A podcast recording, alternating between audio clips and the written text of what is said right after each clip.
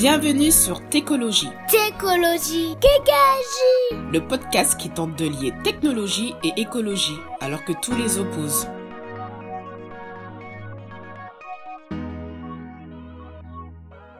Salut, aujourd'hui on est euh, en visioconférence avec euh, Jean-Baptiste Dussault.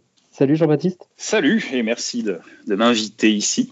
Alors, on va déjà un petit peu parler de toi. Tu es extrême programmeur depuis plus de 16 ans. Architecte logiciel chez LGO, cofondateur d'Arpinum, co-organisateur de l'Agile Tour Bordeaux et également enseignant. Euh, Voilà. Peut-être euh, déjà nous parler de qu'est-ce que tu fais au quotidien chez LGO.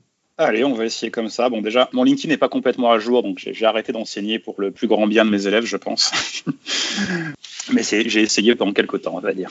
Euh, LGO, bah, le premier troll, c'est qu'effectivement, les autres m'ont affublé du titre d'architecte, alors que ceux qui me connaissent, bah, en tant qu'extrême programmeur, c'est un titre qui me fait hérisser. Mais bon, peu importe. Mais donc, à LGO, euh, alors bah, justement, on va être un peu dans le sujet. Euh, on essaye, euh, mais à partir d'aujourd'hui, on sait bon de faire un, exchange, euh, une bourse, on va dire, de, de crypto-monnaies. Et on essaye de le faire euh, différemment des autres, euh, dans le sens où, bref, sans rentrer dans la littérature sur le sujet, beaucoup d'exchanges sont soit manipulés, soit des passeports de sécurité, soit complètement pas transparents. Donc nous, on essaye d'avoir un exchange sérieux pour tous, donc qui implique qu'on se met en position de ne pas être manipulable et de ne pas perdre d'argent. C'est un peu ça le pitch, on va dire. On a d'autres ambitions pour après, mais commençons par ça, on va dire. Euh, Donc en tant qu'architecte, bah, ça ne veut pas dire grand-chose, on est une bande d'extrêmes programmeurs, mais bon, on va dire que vu l'âge que j'ai, j'essaye de préconiser de temps en temps quelques manières de faire, mais euh, au final, je n'ai pas toujours le dernier mot. Et euh, juste présenter un peu l'extrême programming en quelques mots pour ceux qui ne le savent pas.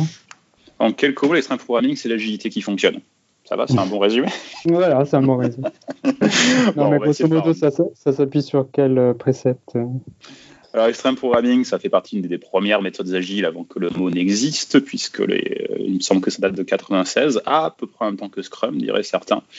Euh, donc, l'extreme programming s'inscrit dans la mouvance du, du manifeste agile. Euh, ce qui le différencie à mes yeux des autres, c'est qu'extreme programming est une méthode complète. Euh, c'est-à-dire qu'il traite à la fois de comment piloter le, projet, le produit, et d'une part, et d'autre part, il va essayer de proposer des options, des solutions, des pratiques, des disciplines euh, pour faire en sorte d'accepter le changement. Parce que si j'essaye de faire un troll facile du côté des, euh, de Scrum, c'est que c'est un peu facile de dire toutes les semaines on change d'avis si derrière on ne sait pas coder d'une certaine manière qui permette d'accepter le changement. Et c'est ça qui me plaisait beaucoup dans l'extreme programming, c'est que c'était cette fusion des deux. Comme dirait Ken Beck, un de ses- enfin son inventeur principal, l'idée c'était de combler le gouffre euh, qu'il existait et qu'il existe toujours, hélas, entre, on va dire, le monde du business et le monde du, du développement. Donc je reste assez accro à ce terme parce que je trouve qu'il n'a pas perdu son sens. Il n'est pas devenu un buzzword comme l'agilité qui maintenant... Bon, c'est pas le sujet du podcast, mais je Ouais. pas longtemps, mais qui maintenant a perdu un peu son sens. Non, effectivement, on va pas parler d'agilité aujourd'hui, on va plutôt parler blockchain, crypto-monnaie. Justement, encore dans les définitions, pour toi, qu'est-ce qu'une crypto-monnaie et à quoi ça sert? Hmm. Alors, je vais dire tout de suite, je suis obligé de dire deux choses tout d'abord. La première, c'est qu'effectivement, je travaille pour LGO, mais aujourd'hui, tout ce que je vais dire n'engage que moi. Je suis obligé de faire ça légalement. Et la deuxième, c'est que je fais partie d'une frange de ceux qui s'intéressent aux crypto-monnaies qui. Alors, je ne suis pas complètement maximaliste, mais presque, mais ça veut dire que je fais partie des gens qui pensent que Bitcoin euh, est quasiment euh, la seule crypto-monnaie qui mérite euh, notre attention. J'exagère un peu, je parle toujours par exagération, mais c'est un peu l'idée. Donc tout ce que je vais dire est surtout par rapport à Bitcoin en fait. Et donc une crypto-monnaie c'est quoi? Bah, J'aime bien toujours, avant de parler de technique, de parler du problème que ça tente de résoudre. Euh, le problème que tentait et tente toujours, et j'espère avoir en partie réussi de résoudre Bitcoin, euh, c'était ce problème de la centralisation euh, des échanges bancaires et de l'argent en gros. Puisque la critique qui était faite au système bancaire qui est centralisé, c'était effectivement le côté, c'est un pouvoir un peu trop gros qui est placé entre les mains de peu de personnes euh, et qu'on pourrait caricaturer par exemple avec bah, la crise de 2008, c'est un peu une crise de cette confiance-là. Et on pourrait dire aussi que c'est un peu une, euh, une question sur la possession de l'argent. Est-ce que finalement l'argent que j'ai sur mon compte en banque m'appartient-il réellement ou est-ce qu'il ne peut pas être censuré euh, par la banque? Euh, par exemple, si je décide de faire un virement aujourd'hui, euh, si je suis dans une grande banque française et que je décide de faire un virement vers un exchange crypto quelconque, eh bien, il se pourrait que la banque refuse, euh, censure l'utilisation de l'argent. Il se pourrait que certains épargnants dans certains pays qui font partie de l'Union européenne aient vu leur épargne disparaître quand l'État et la banque avaient décidé de se servir dessus pour rembourser certains types de dettes. Tu parles de la Grèce? Euh, alors, la Grèce, Chypre, ce genre de choses, on va dire. Mhm. donc, Bitcoin est là pour dire on ne peut pas avoir confiance, euh, donc essayons de construire euh, une solution, on va dire, pour ça. Et pour ça, on a. Qu'est-ce qu'on a à disposition technologiquement parlant pour y arriver? Eh bien, c'est basé sur des concepts comme la crypto asymétrique pour réussir à sécuriser un certain nombre de choses. Et pour réussir à être décentralisé, donc c'est un réseau peer-to-peer. Ce but de ce réseau, c'est de réussir à fabriquer euh, un consensus pour écrire un fichier qu'on appelle la blockchain. Et en fait, chaque nœud du réseau essaye de tomber d'accord sur euh, l'élément suivant qu'on va ajouter euh, là-dedans. Et pour garantir que personne ne peut tricher, pour sécuriser ça, pour pouvoir se passer d'un tiers de confiance centralisé qui dirait cette transaction est valide, celle-ci ne l'est pas, euh, c'est là que le fameux proof of work, preuve de travail, rentre en ligne de compte, puisqu'il faut qu'un nœud qui participe au réseau prouve, entre guillemets, qu'il a dépensé l'énergie pour fabriquer cette preuve. Et c'est cette preuve, c'est cette dépense d'énergie qui sécurise l'ensemble. Alors c'est un très mauvais résumé ce que je viens de faire, mais c'est à peu près, l'idée. En fait, avant de s'emballer sur techniquement parlant ce que c'est, revenir au problème et comment on fait pour résoudre un problème de consensus distribué. C'est un peu un problème classique de l'informatique. Et on peut dire que Bitcoin a eu une approche probabiliste, on va dire, à la chose, en disant si tous les nœuds essayent de faire à peu près la même chose en même temps, étant donné les mêmes inputs, si on leur demande de forger une preuve et qu'on leur demande que cette preuve coûte de l'énergie, alors on devrait à peu près tomber d'accord sur un consensus sur une seule blockchain qui avancerait toujours dans la même direction et sans que personne ne puisse venir euh, réécrire le passé, dépenser deux fois la même somme et ce genre de choses. Donc Bitcoin avant tout est là pour être un c'est presque une machine à horodater en fait. C'est un peu c'est presque ça l'idée de Bitcoin. Mmh. Et il se trouve que ça tombe bien, on peut assez facilement fabriquer une monnaie avec ça, ce qui est son premier cas d'utilisation, mais on pourrait en imaginer d'autres euh, pas trop, on va pas partir dans le bullshit, on va dire, qu'on a pu entendre dernièrement commercialement parlant, mais en tout cas, c'est d'abord ça qu'il essaie de sécuriser, un réseau d'échange de valeur. Et justement, tu en parlais, il y a cette euh, notion de consommation d'énergie justement pour valider euh, les transactions. Euh, il, y a, aussi le stockage, j'imagine, de toutes ces données qui, qui est décentralisé aussi. Mais on va se concentrer plus sur la consommation d'énergie. Alors, je vais citer une, une, étude de Nature Climate Change. C'est une équipe de mhm. chercheurs de l'université d'Hawaï qui, euh, qui, dit grosso modo qu'une transaction Bitcoin, c'est une semaine de consommation d'énergie d'un foyer américain. Donc, un foyer américain, bon, c'est pas les, les, plus économes en énergie. Et euh, donc, la consommation d'énergie des crypto-monnaies au niveau mondial est aujourd'hui environ de 0,2%. Tu valides? Ah non, allons-y clairement. je, finis ma question du coup. Vas-y. Et du coup, euh, ça équivaudrait à la consommation d'énergie de celle de la Belgique. Est-ce que la crypto-monnaie euh, est incompatible avec l'écologie hmm. et l'économie des ressources énergétiques, selon toi?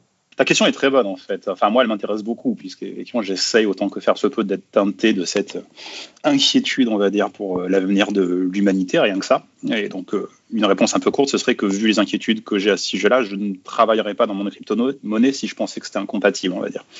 Ensuite la question mérite très largement d'être posée au même titre qu'elle demande d'être posée pour n'importe quelle activité humaine qui consomme de l'énergie en fait. Euh, c'est très bien de se poser cette question mais j'aimerais bien voir la même question posée au niveau du coût par exemple euh, du système bancaire mondial, au niveau du coût de l'extraction d'or, etc.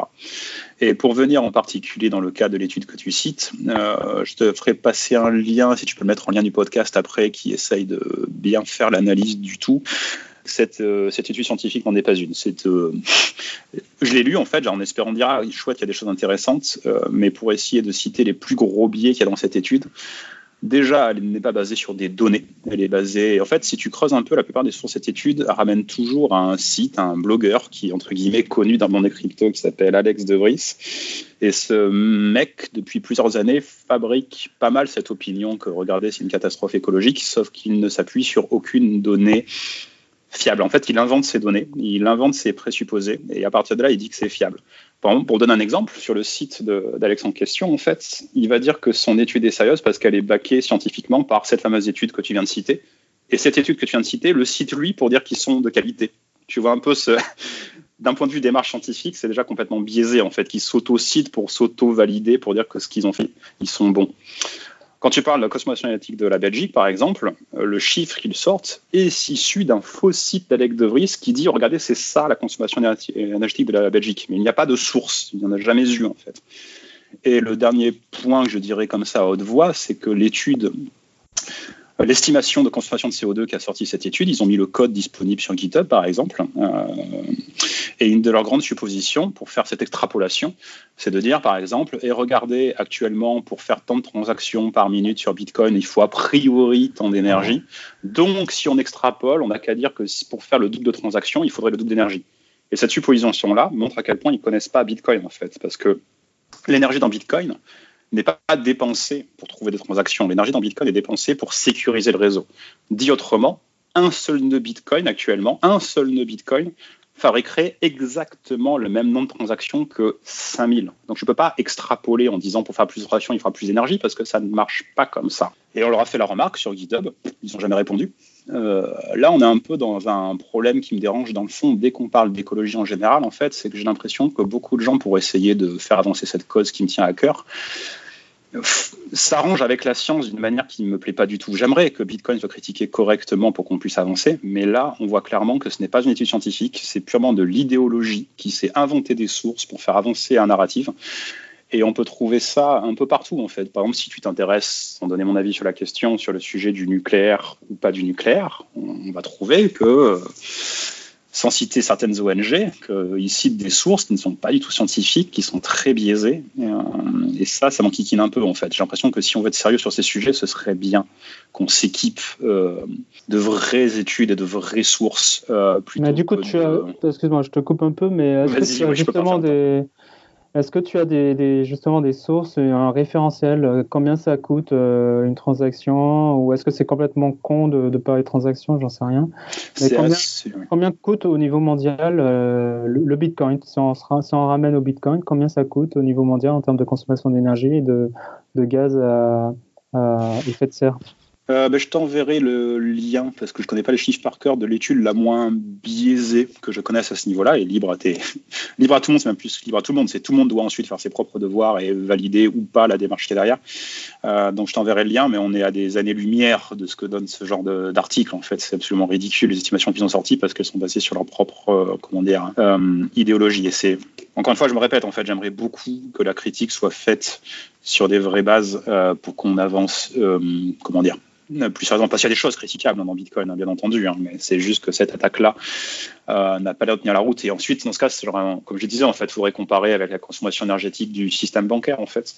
Ou pour, euh, quand on parle de comparaison biaisée, par exemple, ils disent on va comparer Bitcoin à Visa. Sauf que Bitcoin n'est pas un réseau de carte bleue. Bitcoin est à la fois une banque et à la fois un système de paiement. Donc, il faudrait essayer de comparer les deux. Euh, mais donc, je t'enverrai le lien. c'est une étude qui avait fait, qui a sûrement ses propres biais mais c'était CoinShare, si je me rappelle bien, qui avait fait une étude assez complète. Et pour donner des chiffres intéressants, par exemple, ils ont l'air de dire qu'en estimation pessimiste, 76% de l'énergie dépensée actuellement dans le minage de Bitcoin est de l'énergie renouvelable, en fait. Et donc, c'est assez intéressant de se dire que si je recite le système bancaire, le système bancaire, globalement, ne tourne pas du tout sur l'énergie renouvelable, bien au contraire.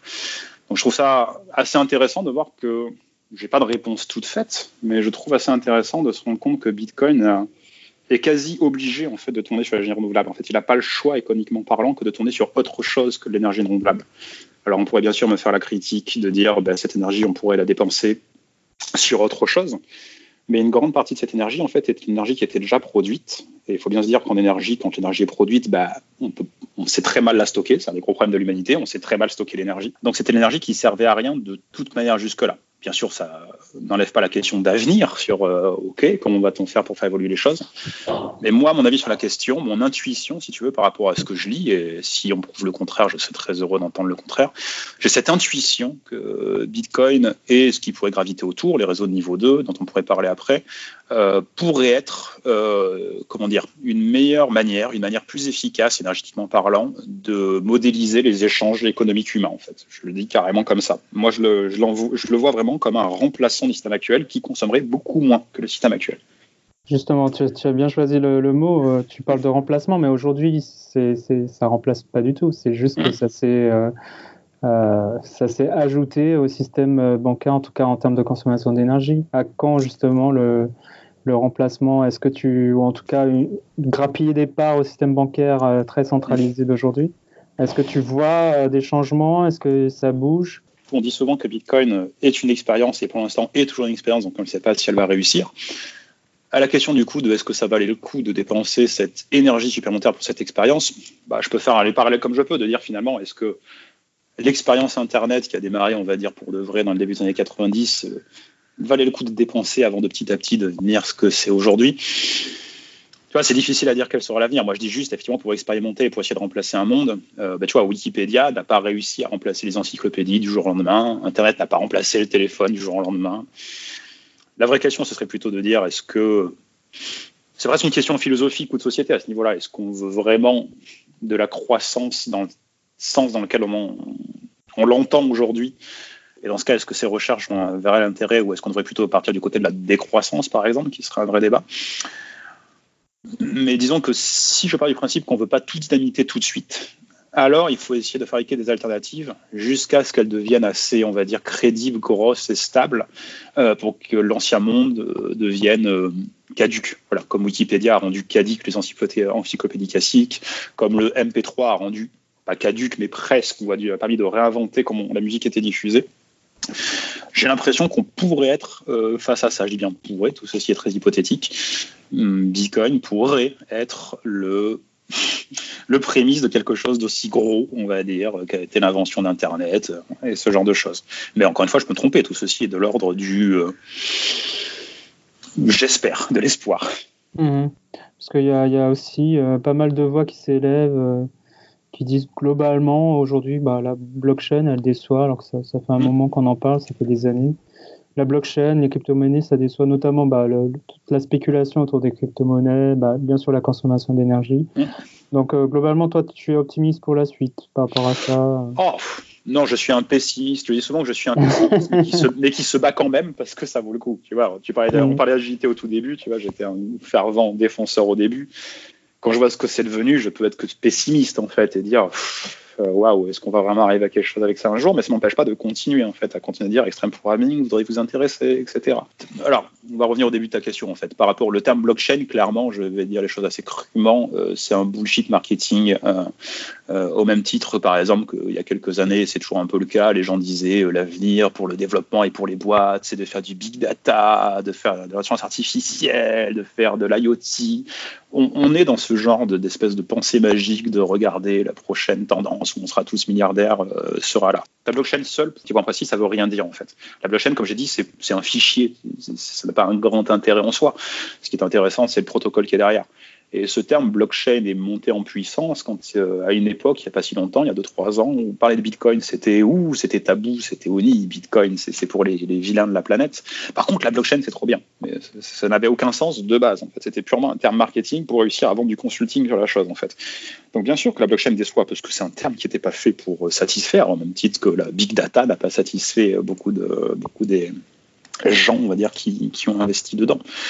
Donc mon pessimisme est plutôt lié à ça, en fait. Dans quelle mesure quelqu'un qui a une bonne idée, Ken Beck, Extreme Programming, euh, dans quelle mesure cette bonne idée ne va pas juste être complètement détruite euh, par les marchands du temple, en gros, pour dire les choses de manière presque biblique mon pessimisme, il est là, si tu veux. Sur, euh, je vois beaucoup, beaucoup, beaucoup d'investissements qui a été fait dans ce milieu-là que je considère, moi, comme étant de la pure perte et du gaspillage. L'année dernière encore, on était dans le monde de ce qu'on appelle les ICO, cette capacité de se faire financer euh, en réussissant à accéder à l'épargne en crypto-monnaie que certaines personnes avaient réussi à, stocker, à accumuler. Euh, beaucoup de ces ICO étaient juste soit des arnaques intentionnelles, soit des arnaques d'incompétence, c'est-à-dire de choses qui ne pouvaient juste pas fonctionner en fait. Donc il y aura forcément beaucoup de déceptions à ce niveau-là mais peut-être parce que là, on est à la fin du début, comme, euh, la crise de la économie en 2001. C'était, bah voilà, et toutes les promesses n'ont pas été tenues parce que c'était juste pas possible de tenir de telles promesses marketing. Maintenant, redescendons un peu, allons voir. Concernant la spéculation, comment dire, c'est une vision très occidentale de la chose en fait. C'est ça qui me déçoit un peu, c'est que Bitcoin n'a pas été inventé pour rendre son créateur ou ses créateurs riches. Bitcoin n'a pas été inventé pour faire la spéculation. Bitcoin, enfin, la spéculation est une, effectivement, c'est un usage qu'on ne peut pas interdire, qu'on ne peut pas empêcher. Mais Bitcoin essaye aussi de s'adresser en grande partie aux débancarisés. C'est qu'on a tendance à oublier en Occident que l'accès à une banque et la capacité euh, de faire des transferts d'argent d'un pays à l'autre, c'est un privilège euh, qui n'est accessible qu'à peu de personnes sur Terre, en fait. Et donc, quand on voit des Occidentaux, excusez-moi du terme, qui débarquent en disant comment je fais pour devenir millionnaire avec les crypto-monnaies, moi, ça me saoule un petit peu, si tu veux, parce que je préférais plutôt m'intéresser à cette question des débancarisés, en fait, de, ceux qui peuvent juste pas épargner en fin de mois, parce que s'ils stockent l'argent chez eux, ils vont juste le faire voler, en fait. Euh, ou que la corruption est telle qu'ils ne peuvent juste absolument pas, euh, on va dire, faire confiance à ce système. Une des phrases clés dans Bitcoin à son origine, justement, c'était de dire que la vie privée est un droit et que le secret est un privilège, en fait. C'est cette mission-là, en fait, moi, qui m'intéresse dans Bitcoin, cette mission de comment essayer d'arrêter de, penser en égocentrés occidentaux pour essayer de penser au reste de l'humanité qui est globalement dépancarisé. Alors on a le droit de me dire, bah, peut-être qu'on n'a pas besoin de banque et c'est peut-être mieux, ça c'est une critique euh, que j'aime entendre et que j'aime dont on discute, euh, mais c'est plutôt ça le fond en fait. quand on parle de spéculation, effectivement, je suis un peu...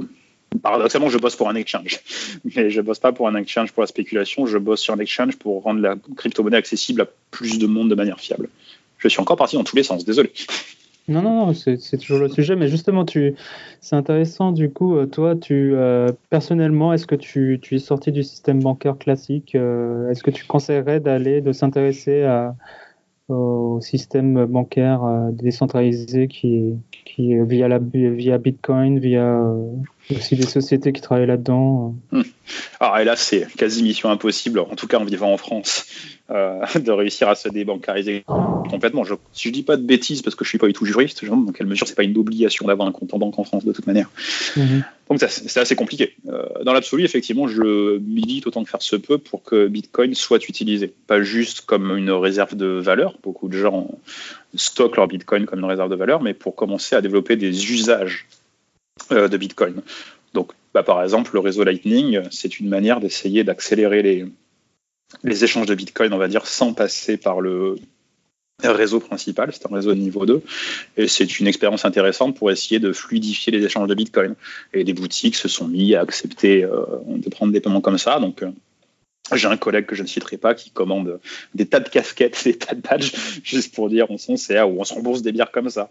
Donc c'est assez anecdotique, hein, je te l'accorde, mais euh, mmh. je pense qu'il faut essayer de en fait, je ne sais pas ce que sera l'usage du Bitcoin, en gros, puisqu'il y a deux grandes voies qui s'affrontent. Il y a ceux qui disent c'est un or numérique, euh, donc il n'est pas vraiment fait pour être échangé de manière euh, fluide.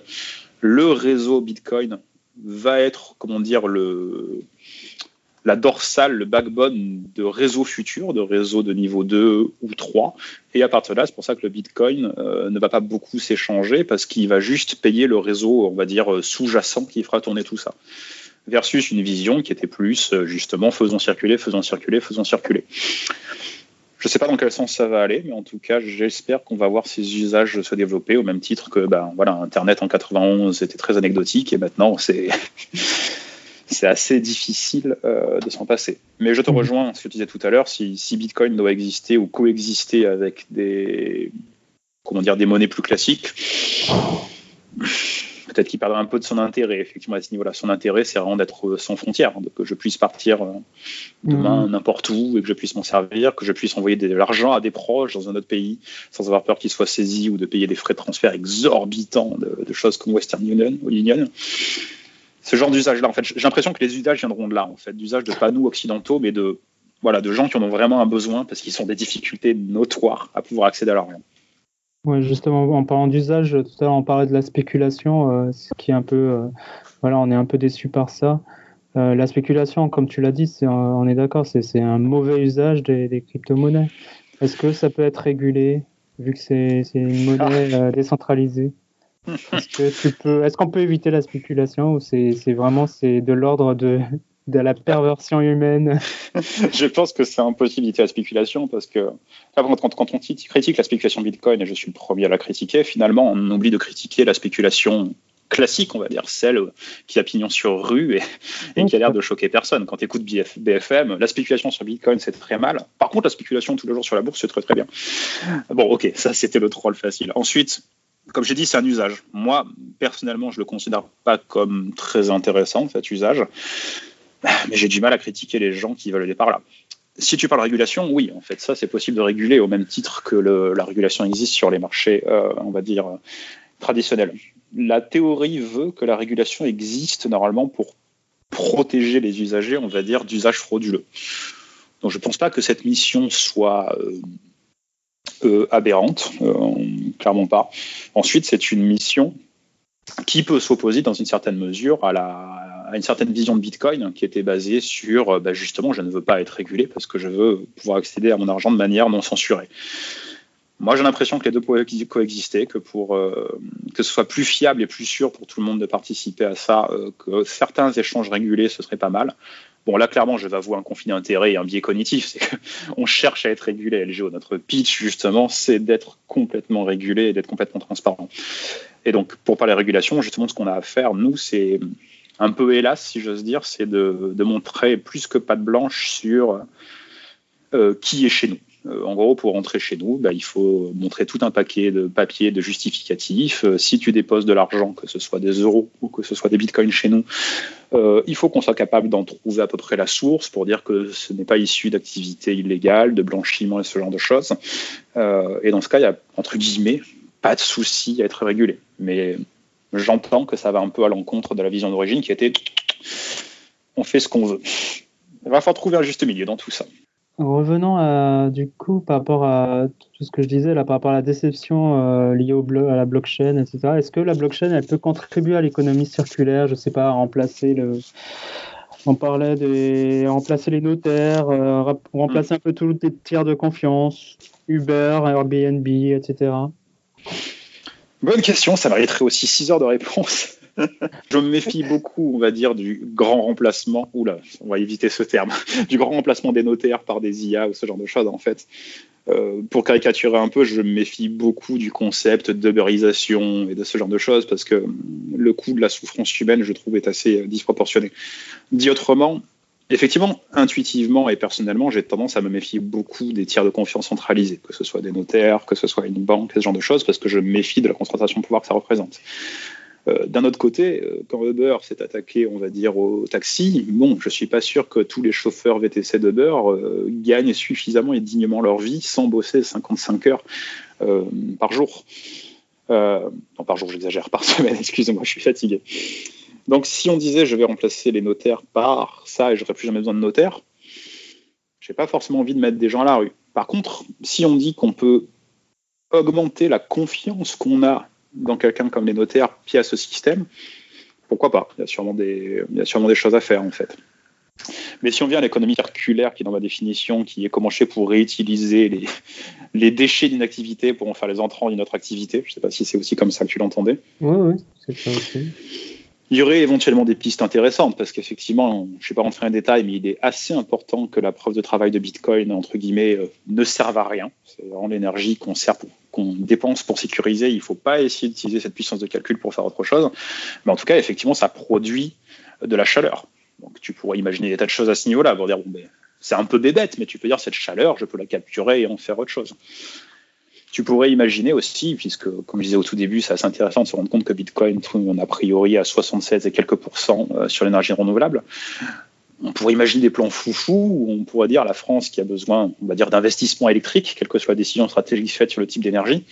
Il y a toujours le problème de créer un débouché pour cette énergie. Euh, Bitcoin, une crypto-monnaie, je ne vais pas dire d'État parce que je vais me faire dilapider, mais je vais me faire lapider par les autres ça pourrait être intéressant d'avoir un débouché pour certaines énergies produites qu'on a du mal à dissiper, de dire ah ben on s'en sert pour faire tourner des mineurs et pour qu'il s'y passe des choses. C'est ce genre de piste, on va dire, que j'aurais en tête. Dans tous les cas, si on essaie de remplacer certaines professions et certains tiers de confiance, je trouve que ça poserait la question aussi tout simplement des distributions des richesses en fait. Si je mets 100 personnes à la rue parce que leur travail maintenant est remplacé par une machine, euh, est-ce qu'il est vraiment légitime que ces 100 personnes n'aient pas un centime issu de cette création de valeur qui restait identique? Ce sera un peu. Moi, très personnellement, c'est plutôt ça la critique que je mets dans le monde des crypto-monnaies, en fait, sur cette idée de. Hmm, j'ai pas envie de reproduire les schémas du passé, en fait.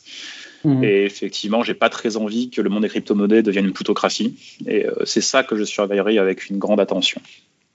Très intéressant, en fait. Ouais, c'est ça. C'est euh, réinventer des nouveaux modèles. Enfin, pas réinventer. Inventer des nouveaux modèles plutôt que de se baser sur euh, l'ancien et le et juste rajouter blockchain derrière, c'est ça? Exactement. Il y a des expériences intéressantes pour leur faire un peu de promo, et je ne sais pas si on arrive à la fin du temps. Non, non, Il y a une expérience française qui s'appelle Dunitaire qui tente de.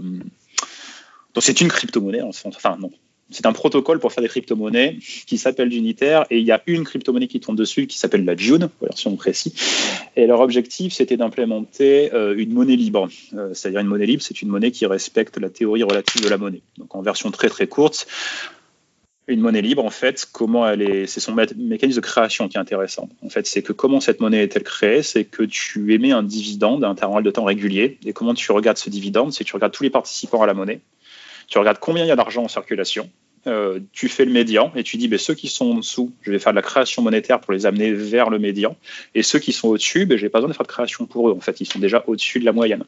Ça, c'est une expérience que je trouve très intéressante sur cette idée de dire ben, peut-être que la création monétaire, on pourrait s'amuser avec ça, on pourrait essayer de voir comment comment créer cette chose qu'on appelle l'argent qui est de plus en plus virtuelle. Euh, comment pourrait-on euh, la créer de manière plus intelligente ou différente en tout cas une dernière question, du coup, pour revenir à la consommation d'énergie, il y a cette initiative d'Ethereum mmh. euh, qui envisage de mettre à jour son code mmh. pour euh, réduire sa consommation d'énergie de 99%. Euh, qu'est-ce que tu en penses et est-ce que c'est applicable aussi à Bitcoin? Alors, spoiler alerte, je ne suis pas fan d'Ethereum.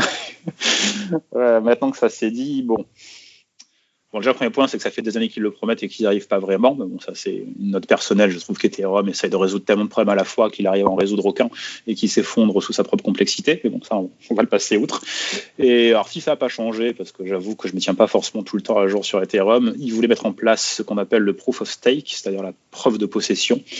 Euh, c'était une proposition, le proof of stake, pour remplacer le proof of work. C'était de dire, ben, plutôt que de prouver que tu as dépensé l'énergie pour fabriquer cette preuve, euh, en s'appuyant sur cette même un peu théorie du jeu qui est derrière Bitcoin, qui dit ben, finalement tu vas pas essayer d'attaquer le réseau parce que si tu es rémunéré toi-même dans le token de ce réseau, tu n'as pas d'intérêt à faire tomber ce réseau parce que tu vas détruire ta propre source de revenus. Basé sur cette idée-là, ils se sont dit ben, en fait, plutôt que de dépenser l'électricité, on pourrait dire que ceux qui ont le plus d'argent, de tokens, d'Ether, sont ceux euh, qui ont le droit de forger, si tu veux, le bloc suivant en fait. C'était ça à l'époque. À l'époque, Ethereum voulait passer à ça. C'était la partie Casper d'Ethereum. C'était on va passer, on va arrêter du proof of work, on va passer au proof of stake. C'est-à-dire que ceux qui possèdent le plus d'Ether sont ceux qui ont le droit de fabriquer euh, les preuves cryptographiques, si tu veux. Et le proof of stake, moi, m'embête un peu parce qu'effectivement, ça ressemble vraiment à une plutocratie. Ceux qui en ont plus participent le plus. Et en termes de sécurité, il ne faut pas oublier que Bitcoin maintenant a ses 10 ans, euh, qu'en 10 ans, euh, il n'y a pas eu de faille de sécurité, et que donc le proof of work est solide et démontré et éprouvé, euh, malgré les nombreuses attaques sur ce système. Et je trouve ça un peu léger de dire, regardez, une solution magique qui n'a pas autant fait ses preuves que le proof of work. C'est là que je dirais aussi un peu danger, danger. Alors, ça ne veut pas dire qu'on ne peut pas améliorer la consommation électrique de Bitcoin, hein, clairement, mais le proof of stake me semble être une, une approche, euh, comment dire, moi qui ne me parle pas beaucoup en tout cas, pour dire les choses de manière gentille. Et du coup, euh, c'est euh, ouais, il n'y a pas de d'amélioration envisagée selon toi ou d'après tes connaissances par rapport à Bitcoin de, ah, la consommation d'énergie? Il y a des choses qui sont creusées, mais en fait, encore une fois, si tu poses le problème d'un point de vue à quoi servent ces dépenses d'énergie comparativement à quoi, Peut-être que des gens vont m'être de dire ça, mais je la trouve pas exorbitante en fait la dépense énergétique de Bitcoin. En plus, elle s'équilibre si tu veux, étant donné que, euh, étant donné que les mineurs, on va dire, euh, sont obligés de gagner leur croûte euh, avec cette conversion d'énergie en Bitcoin, si on le voit comme ça. Hmm, si jamais, si tu veux, il y a une baisse du prix de Bitcoin, comme il y a eu en, en fin 2018, ils sont mécaniquement obligés, en fait, si tu veux, de trouver des astuces. Et la première astuce, effectivement, c'est de baisser le nombre de mineurs qui font tourner. Donc à partir de là, ça va consommer moins d'énergie, en fait. Hmm. Tu vois, il y a cette espèce, quand, quand j'avais lu, je sais plus qui avait sorti ça, regardez, d'ici 5 ans, euh, Bitcoin consommera 80% d'énergie mondiale, voire 100%. Tu dis, mais à quel moment cette personne s'est dit ça S'est dit qu'on allait couper toute l'électricité, on n'allait plus avoir de lumière, plus d'Internet, plus rien, parce qu'on allait chercher du Bitcoin? Il y a une sorte d'optimum, si tu veux, qui se trouve. Euh, donc effectivement, il y a une sorte de course à avoir l'électricité la moins chère et le plus gros hash rate possible pour les mineurs, mais ça s'équilibre. Tout le monde ne peut pas être mineur, c'est pas possible en fait. Si tu veux, il y a le jeu économique n'en vaut pas la chandelle en fait. Si tu n'es pas si tu n'as pas accès à l'énergie qu'il faut et si tu n'as pas accès à la puissance qu'il faut. Moi, par contre, je me poserai la question d'un point de vue purement consommation de matières premières, en fait. Euh, je me pose la question de. Les mineurs maintenant sont basés, enfin en tout cas Bitcoin sont basés sur des machines spéciales, on va dire, qui sont des micro-circuits qui sont fabriqués spécialement pour résoudre ce, calcul de hash, donc des, des ASICs ça me dérange un petit peu de voir que les ASIC sont changés tous les ans, tous les deux ans, pour dire ah ben comme je suis en concurrence avec les autres, il faut que j'ai encore plus de puissance. C'est plus ça moi qui me chagrine que la consommation énergétique euh, en elle-même, j'avoue. Et ils en font quoi de, de ces euh, c'est pas, pas, jeté, c'est recyclé. Euh Alors la plupart, c'est un peu comme quand tu jettes un ordinateur. En fait, tu te poses toujours la question de bon, est-ce qu'il y a une filiale qui est capable d'en faire quelque chose? Donc certains sont juste vendus d'occasion parce qu'il y a toujours des gens pour dire ah ben tiens, un mineur d'il y a deux ans d'âge, moi je peux en faire quelque chose d'intéressant. Certains sont démantelés et minés, mais je ne peux pas le garantir qu'ils soient tous euh, clairement bien, mhm. bien recyclés, va-t-on dire. Je veux dire, nos propres ordinateurs, bon, globalement, on préfère pas toujours regarder euh, où est-ce qu'ils partent. Les téléphones, euh, n'en parlons pas, on va dire. Et comment tu vois l'avenir de la, blockchain, des crypto-monnaies par rapport à, à, ce qui nous attend, à une énergie chère? C'est ça. Mais pour pas être très pessimiste, en fait, euh, à Bordeaux, on a des soirées, on va dire régulièrement, on parle de ce genre de choses, et notamment, il y a, euh, on va dire, un, collapsologue que je ne citerai pas qui, qui, venait de temps en temps. Et donc, lui, sa réponse est assez intéressante, en fait. Lui, quand il vient participer à des débats sur les crypto-monnaies, que ce soit Bitcoin ou d'Inter ou autre, lui, il cherche euh, si tu veux, la, le système d'échange de monnaie euh, qui pourrait survivre à l'apocalypse. Dit autrement, où il pourrait dire dans un village d'humains qui ont résisté et où je veux préserver de la connaissance humaine et des échanges, est-ce que si un Raspberry bricolé avec une éolienne euh, ou une pompe, je peux réussir à faire tourner ce réseau? Ça va être ça, ça répond.